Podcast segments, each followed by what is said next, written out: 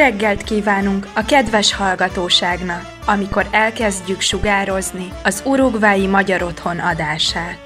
Desde aquí, Montevideo, capital de la República Oriental del Uruguay, y a partir de este instante, el hogar húngaro toma contacto con toda la colonia húngara que reside en nuestro país y en el mundo. Comienza la hora húngara.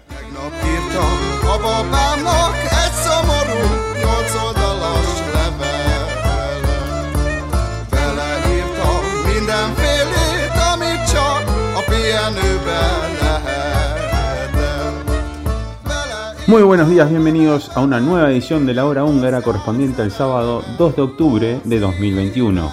En el programa de hoy tendremos invitación a eventos de la semana, Víctor nos cuenta la historia de la empresa de hidroaviones en Budapest, tendremos una nueva columna de cine, en esta oportunidad es el turno de Jeno Janovic y Corbin Films, buena música y mucho más. Pero antes de comenzar, queremos agradecer y celebrar el reencuentro con nuestros socios el pasado fin de semana en la celebración de San Esteban y la reunión de caballeros celebrada en la noche de ayer, recordando y extrañando a nuestros queridos amigos que ya no están, pero festejando el reencuentro y volver a compartir el club todos juntos. Ahora sí, comenzamos. Sára feladni a nyolc oldalas levelet. Hungría hoy. Minden asszony szép marad, csak az, aki veszekszik, egyedül csak az az asszony törekszik. Además de la ciencia y tecnología, que son áreas que cada vez se expanden más y reconocen más en Hungría, el arte también siempre está presente en el país. Por esto, haremos un pequeño repaso de las noticias sobre las exposiciones artísticas recientes. El sábado se inauguró en el Museo de Bellas Artes una exposición con 53 dibujos renacentistas de escenas de casa del artista gráfico y pintor de vidrieras alemán del siglo XVI, Augustin Hirschvogel. La exposición es un evento marginal de la exposición El mundo de la casa y la naturaleza que empezó el pasado 25 de septiembre en Budapest y permanecerá hasta el 14 de octubre bajo el lema Uno con la naturaleza. Los dibujos de Hirschvogel documentan con precisión los métodos de caza y representan las armas, la ropa, la fauna y la sociedad de esa época con exquisito detalle, dijo a la prensa el viernes la subdirectora Anna Maria Big. Por otro lado, también está la exposición WordPress Photo, la cual se inauguró el jueves en el Museo Nacional de Hungría. Este año se exhiben 151 fotos de prensa seleccionadas por un jurado internacional entre 74.470 fotografías de 4.315 fotoperiodistas de 130 países, con un mayor enfoque en la pandemia de coronavirus. Laszlo Simon, director del Museo Nacional de Hungría, señaló que el museo acoge la exposición por cuarta vez y expresó que se están negociando con el WordPress Photo para continuar la cooperación durante otros cinco años. El Museo Nacional seguirá siendo la base y el hogar de la fotografía contemporánea, agregó. La curadora de la exposición, Marta Echeverría, dijo que los temas principales de las fotografías en exhibición fueron la crisis del COVID, las protestas políticas y el cambio climático. Agregó que ya había organizado exposiciones solamente en 60 ciudades el año pasado, en comparación con las 110 en épocas anteriores, y agregó que espera haber llevado la colección a unas 80 o 90 lugares para fines de este año. La primera exposición de WordPress Photo fue organizada por fotógrafos holandeses en 1955. Las exposiciones atraen a unos 4 millones de visitantes cada año. Finalmente, lo más reciente es que hoy sábado se inaugurará en el Museo de Fotografía de Charloy, en Bélgica, una exposición de fotografías del reconocido fotógrafo nacido en Hungría, André Kertész. La exposición mostrará una colección de imágenes de Kertész que tomó entre 1929 y 1936 durante su estancia en París antes de trasladarse a Nueva York. También se mostrarán fotografías tomadas en otras ciudades francesas con su cámara Leica de mano y una serie de fotografías tomadas en Budapest. Cedric Debey dijo con motivo de la inauguración que varias generaciones de sus colegas utilizaron las fotos de Kertész como punto de referencia y desde entonces muchos historiadores lo han considerado como el padre de la fotografía de 24 x 36 milímetros. Organizada en colaboración con el Instituto List y el Centro Cultural Húngaro en Bruselas, la exposición permanecerá abierta hasta el 16 de enero de 2022.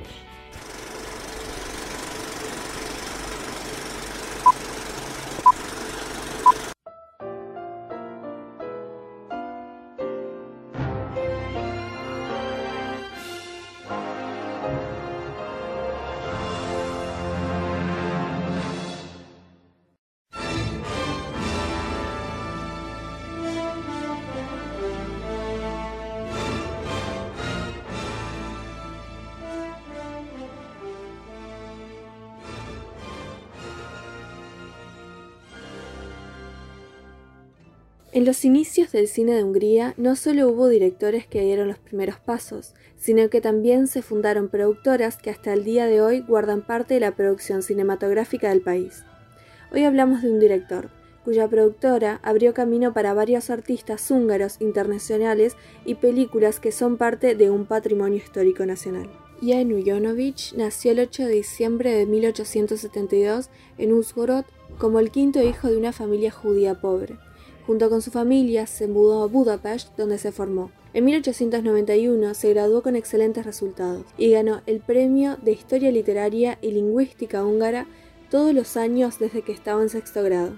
Por todo esto, los maestros persuadieron a sus padres para que se permitieran que el talentoso niño asistiera a las representaciones de la Academia de Artes Teatrales, y en 1896 fue contratado por el Teatro Nacional de Club Napoco y matriculado en la Facultad de Artes de la universidad local. Fue nombrado director de teatro después del primer año. Jan Janovic fue uno de los pioneros de la producción cinematográfica húngara siendo productor y propietario de un cine como empresario, esteticista cinematográfico, director y guionista. En 1907 hizo rodajes callejeros. En 1913 realizó la película El Potro Amarillo, Yargo Chico, en la coproducción con el estudio parisino Porte Films. La película se convirtió en un éxito de taquilla con gran éxito en los cinco continentes. En 1914 formó una empresa conjunta con Projector Graf, el cineasta líder de Hungría, bajo el nombre de Projo, Projector Graf y Jonovic. Allí había estado trabajando, entre otros, con Michael Curtis, Curtis Mihail, el futuro director de los premios de la Academia. Ambos hicieron la famosa película muda El exilio, Otolons. Fue en 1916 cuando fundó la compañía cinematográfica Corbin Film Studio, en su nombre original Corbin Filmjar ish Film Kadalmi. Esta llegó a ser la compañía de producción cinematográfica más grande de Hungría y la tercera compañía cinematográfica más grande de Europa en la era del cine mudo. A diferencia de la moda de la época, Jonovich buscó buscó producir películas artísticas con un tono distintivo, basándose en destacadas obras literarias y exitosas obras populares. Puso especial énfasis en alejarse del teatro, utilizando las propias herramientas de la película. Durante los cinco años de su existencia, el estudio del cine realizó 65 películas mudas y financió el teatro con las ganancias. Además fue Jonovich quien descubrió al gran joven Alexander Korda para llevarlo a su estudio de cine. Allí, Korda se volvió director principal mientras que Jonovich pronunciaba todas sus películas. Ambos realizaron una de las películas húngaras que llegaron a proyectarse fuera del país, White Nights. En el año siguiente, Jonovich vendió la empresa a Korda y Miklos Pastor. Contrataron exclusivamente a varias estrellas de la época, incluidos Artur Solmay, Oscar Veragi y Mikhail Barkoni. Durante más de 100 años, este estudio cinematográfico se convirtió en el lugar emblemático de las producciones cinematográficas húngaras y todavía funciona en el mismo lugar. En 1923, la fábrica fue modernizada y reorganizada para convertirse en el tercer estudio más grande de Europa Central, con una altura de 18 metros y una superficie de 4 por 20 metros. Sin embargo, a medida que empeoraban las condiciones económicas, la fábrica quebró en 1926.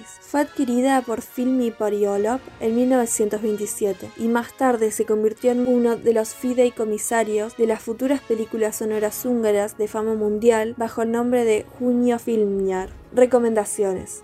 El exilio, o Tolons, fue dirigida por Michael Curtis en 1914 y presentada al público en 1915. Es la única película muda húngara que se conserva en la que podemos ver a Mikhail Barkony, un actor de teatro y cine húngaro que más tarde se hizo famoso en Hollywood como Víctor Borkony. La película está basada en la obra popular de Edethot, escrita en 1875. En su tiempo, la obra terminada fue llamada la primera buena película húngara por los periódicos contemporáneos. La adaptación de la obra popular fue un éxito moral y financiero significativo tanto para Jan Jonovic hasta el punto que se estrenó en diferentes países de Europa. La producción fue bien recibida por la crítica, pero se destaca que la multitud fue más allá de la época en la que los espectadores todavía amaban la película húngara, principalmente porque era húngara, y por eso incluso estaban dispuestos a perdonar sus errores. Fueron elogiados tanto los actores como la fotografía. Fue en 2006 cuando Laszlo Chartelny, presidente de Danube Television, visitó a Gabriela Mountar, bibliotecaria voluntaria de Hungarian House en Nueva York. Esta le pidió que examinara 16 cajas de películas en el sótano de la institución, donde encontró varias películas de las primeras eras del cine húngaro. En estas se encontró en el Archivo Nacional de Cine de Hungría para la inspección en 2008. Después del urgente trabajo de conservación, el historiador de cine Yunji Volov identificó el trabajo. Se encontró el título en inglés de The Underseeable y la copia en inglés, que posteriormente se sumergió en un baño de color por fragmento y tenía 5 a 6 tonos por rollo, lo que indicó que la película probablemente se comercializó en Estados Unidos, hasta el punto en que los nombres originales de los roles húngaros se inglesaron. Es posible que la copia se haya realizado durante las actividades de distribución de Jonovich en la década de 1920. Obviamente la película no está completa, pero en el canal de Namsat y Film Intizer, Film Archivum, en YouTube es posible ver escenas de 4 minutos de duración gracias a su restauración. Como resultado del trabajo extremadamente complejo y complicado, que tomó casi un año, la renovación digital se completó en el otoño de 2014. Para celebrar su centenario, se estrenó como la proyección de apertura de la primera semana de cine húngaro en el Palacio de las Artes en 2014.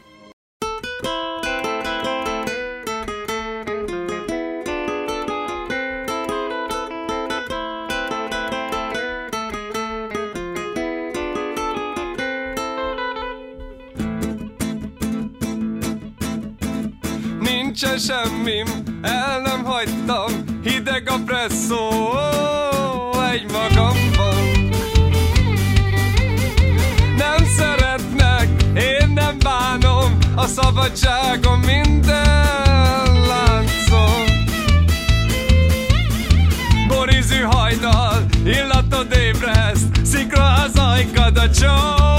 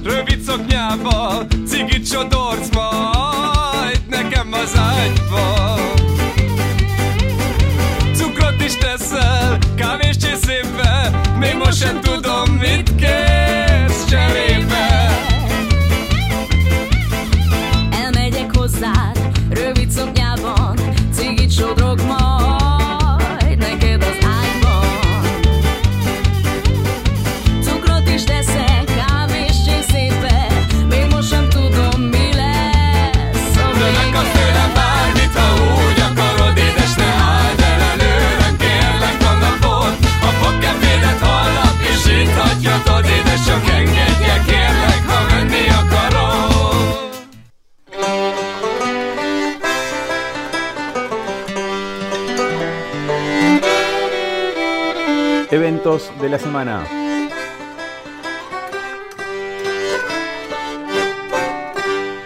Próximo miércoles se recuerda una nueva fecha de los mártires de Arad. El Lamos los invita a todos a participar de la conferencia del profesor Dr. Robert Harman, que tendrá lugar el jueves 7 a las 16 horas de Uruguay. Durante la conferencia podremos repasar la historia y los hechos ocurridos al finalizar la Revolución Húngara y en donde tristemente fueron condenados a muerte tres ex oficiales húngaros, recordados hoy como los mártires de Arad. Para los amantes de la historia y de la Revolución, es una cita que no pueden dejar pasar. Les recordamos entonces, jueves 7 de octubre a las 16 horas, con registro previo en el link de Zoom.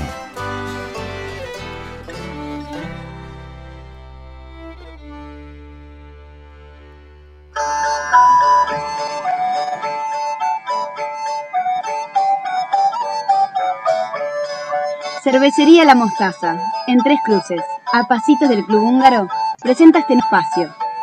Tradiciones húngaras.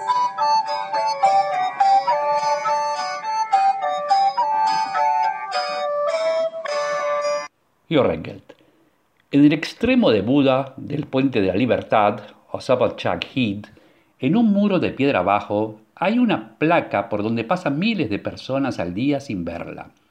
Su texto dice que en la década de 1920 operaba un puerto de hidroaviones cerca de donde hoy está la estación de barcos de la red de transporte fluvial BKK de Budapest. Un siglo atrás, otros planes existieron en ese lugar. Tras la Primera Guerra Mundial, hubo un gran desarrollo de la aviación civil. Muy pronto cobró auge la construcción de hidroaviones, los que podían despegar y amerizar del agua, resultando muy populares hasta la Segunda Guerra Mundial. En Hungría aparecieron con relativa rapidez y se elaboraron planes a gran escala para que estas aeronaves anfibias surcasen el Danubio. Así surgió en 1923 Aeroexpress, una empresa húngaro-alemana. Del lado húngaro, su fundador fue el conde Jonkovic Endre, y del lado alemán, un fabricante de aviones y motores Junkers que estaba en su apogeo en la década del 20. La empresa tenía la ambición de convertirse en un actor importante en el transporte aéreo, no solo a nivel nacional, sino también en el extranjero. Desde un principio Aeroexpress recibió licencias para varias rutas, de Budapest a Székesfehérvár y a Nagykanizsa, en lo nacional y fuera de Hungría a Viena, Praga, Zagreb y a Bucarest. Sin embargo, con la excepción de Austria, no fue posible acordar con los demás países vecinos. Se mantuvo, por tanto, solo el transporte aéreo interno y la línea Budapest-Viena. Los hidroaviones transportaban ida y vuelta varias veces al día a aristócratas y ciudadanos ricos, en su mayoría hacia y desde el Gallert Hotel, alojamiento de gran prestigio en esa época. Lamentablemente, esto no fue suficiente para los ambiciosos planes a largo plazo de la empresa, ni siquiera con el agregado de un vuelo a Múnich hacia el final de la historia. Los engorrosos hidroaviones de Aeroexpress no podían competir con los hidroaviones Lippers Boeing 314 de Pan más rápidos, seguros y de largo alcance fabricados a partir de 1930. Estos también fueron superados y a fines de la década del 40 el hidroavión pasó a ser solo una moda. El hidropuerto húngaro, como vimos, estaba en el extremo de Buda del puente de la Libertad, conocido entonces como puente Ferenc József. Desde un inicio se contrató al piloto Andrés György, uno de los más famosos de la época en Hungría. Su gran reputación la ganó durante la Primera Guerra Mundial y si bien fue miembro activo como comandante del Escuadrón Rojo durante la subsiguiente y transitoria República Soviética de Hungría, pudo, pudo unirse a Aeroexpress pocos años después. La empresa no duró mucho. En 1926 se vio obligada a cerrar su estación de hidroaviones y en 1930 la compañía dejó de existir. Andrés siguió siendo piloto de Junkers e instructor de vuelos, pero al igual que Aeroexpress, tuvo un destino lamentable. En un viaje a Roma para un encuentro mundial de pilotos oceánicos, su avión se estrelló al aterrizar, falleciendo junto a su copiloto. Lo que no se sabe es si la compañía Aeroexpress no despegó comercialmente debido a una mala política comercial o malas relaciones de vecindad con los países lindantes. Igualmente, si se hubieran emprendido las rutas planificadas, el apogeo del hidroavión, como vimos, no hubiera durado mucho más de otros 10 años. Como corolario, expertos en el tema se preguntan qué hubiese pasado si la compañía aérea hubiese llegado a un acuerdo con Boeing? Nunca lo sabremos.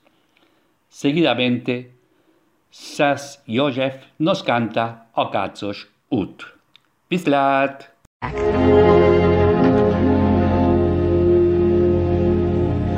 Akácos út, ha végig megyek rajta én, eszembe jut sok régi szép emlék. Nyár este volt,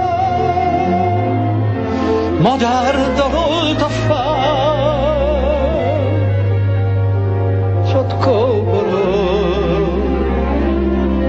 te cigány, megszólítál. De jó, hogy megtalállak itt, a legszebb lány.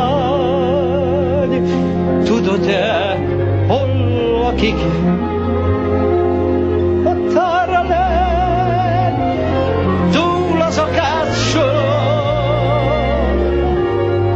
Na ma este bő, e ház elé josolj. Egy ablaknál, állj meg cigány, azt úgy muzsikálj, hogy hírjon az a szép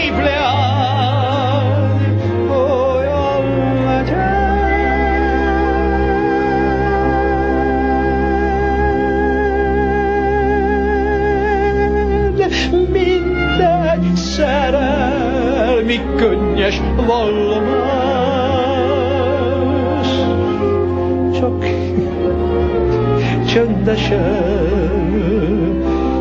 ne hallja senki más. Egy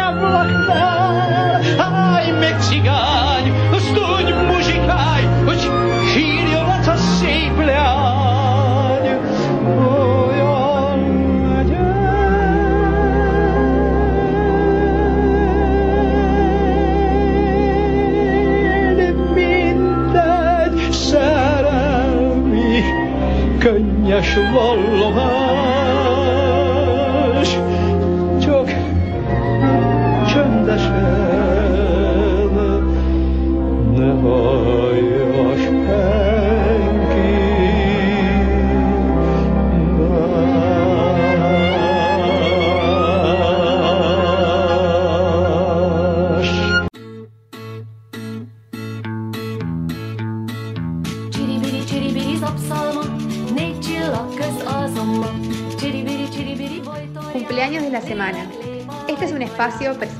por Relojería La Hora Exacta.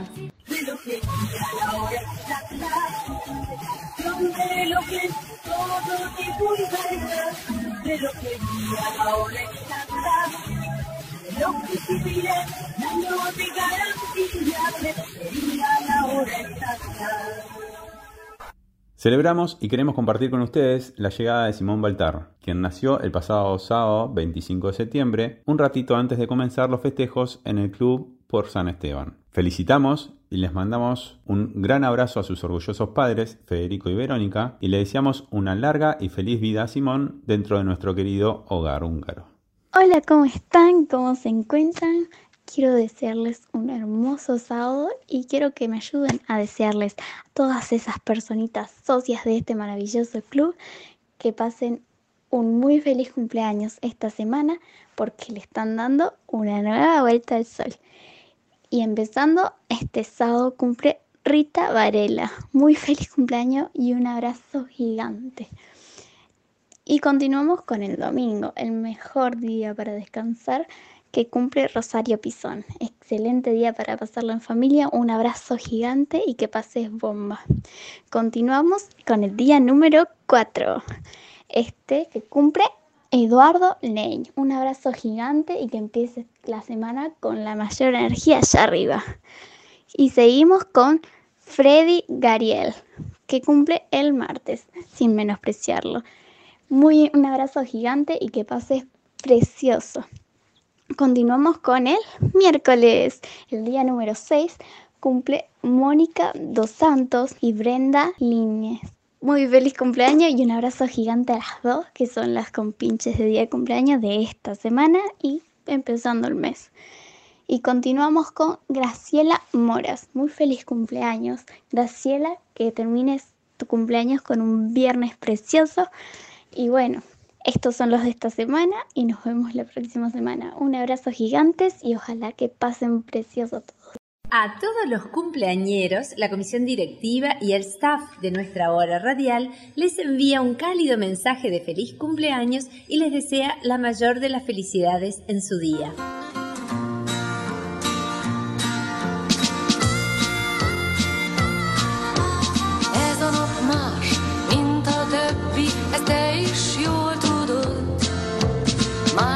Kelt fel reggel a nap, és másként járt